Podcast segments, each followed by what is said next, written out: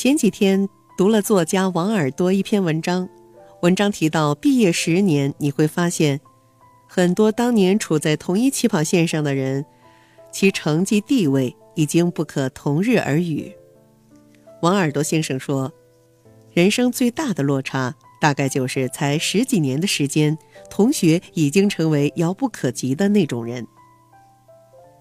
其实不用十年之久。有时候毕业两三年，差距就开始彰显了。一个九零后的姑娘告诉我，她有个同学最近突然升职，月薪也翻了一番。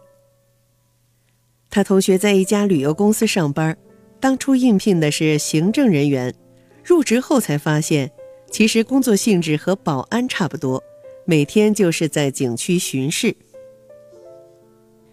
前段时间，他例行巡视，遇到一名外国游客带着女儿闲逛，小女孩蹦蹦跳跳，玩得很开心，一不小心摔倒了，额头很寸的磕到了地上的石子儿，鲜血瞬间流了一脸。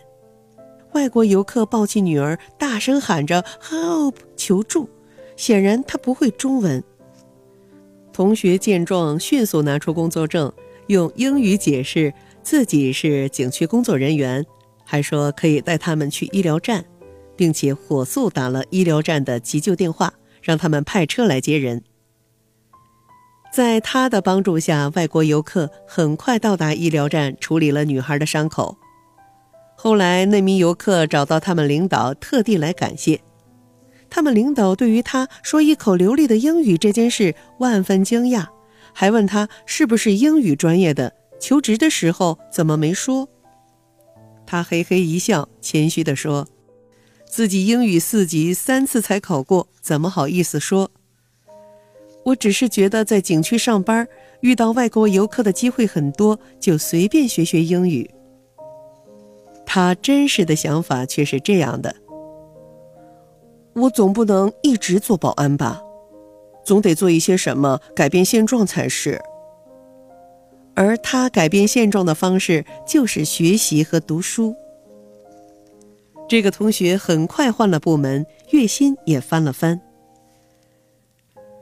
说实话，很多同学挺羡慕的，然而也只是羡慕而已。在人家学英语、读书、提高自己的时候，他们游戏照打，电视剧照追。有时候差距就是这样一点一点拉开的。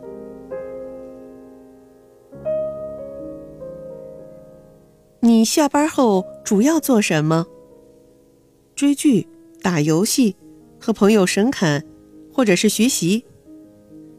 你有没有一个长期规划？五年后自己要达到什么高度？十年后又要在哪里看风景？十五年后是否要攒够养老金？我的一位大学室友的故事就很励志。毕业后，他去了一家外贸公司。那个时候，他的理想是攒够了银子去环游世界。说实话，很多人年轻的时候都有环游世界的梦想吧，但是也只是把它当成梦想想而已。室友却不只是想想，而是想办法去实现。他一直努力工作，好好赚钱。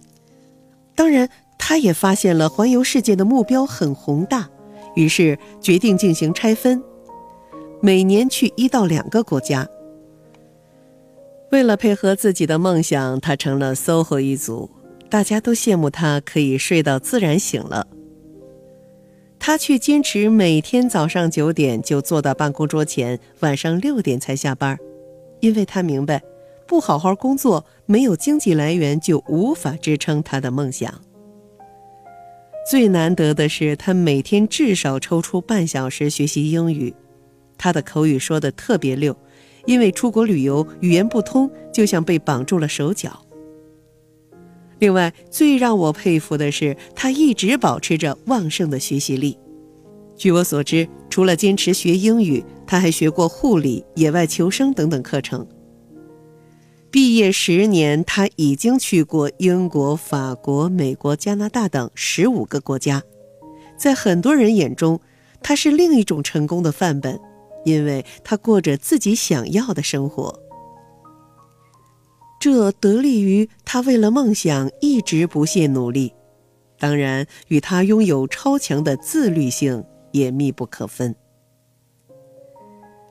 上天从来不会亏待那些有梦想并且一直为了梦而努力的人，而完成梦想的捷径就是超强的学习能力。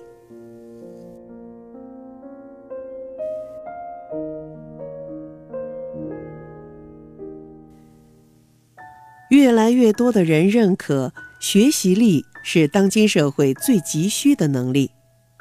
有句话说得好。学历代表你的过去，而学习的能力代表你的将来。的确，学历只证明你过去取得的成绩。如果放弃学习，停滞不前，即便是名校毕业，也终将会被社会淘汰。而那些坚持学习和自我提升的人，哪怕起点比较低，只要一直学，也会慢慢迎头赶上。有人生规划的人会不断的通过努力学习提升自己，给自己加码，因为他们从来不是安于现状的人，他们一直致力于塑造更强大、更美好的自己。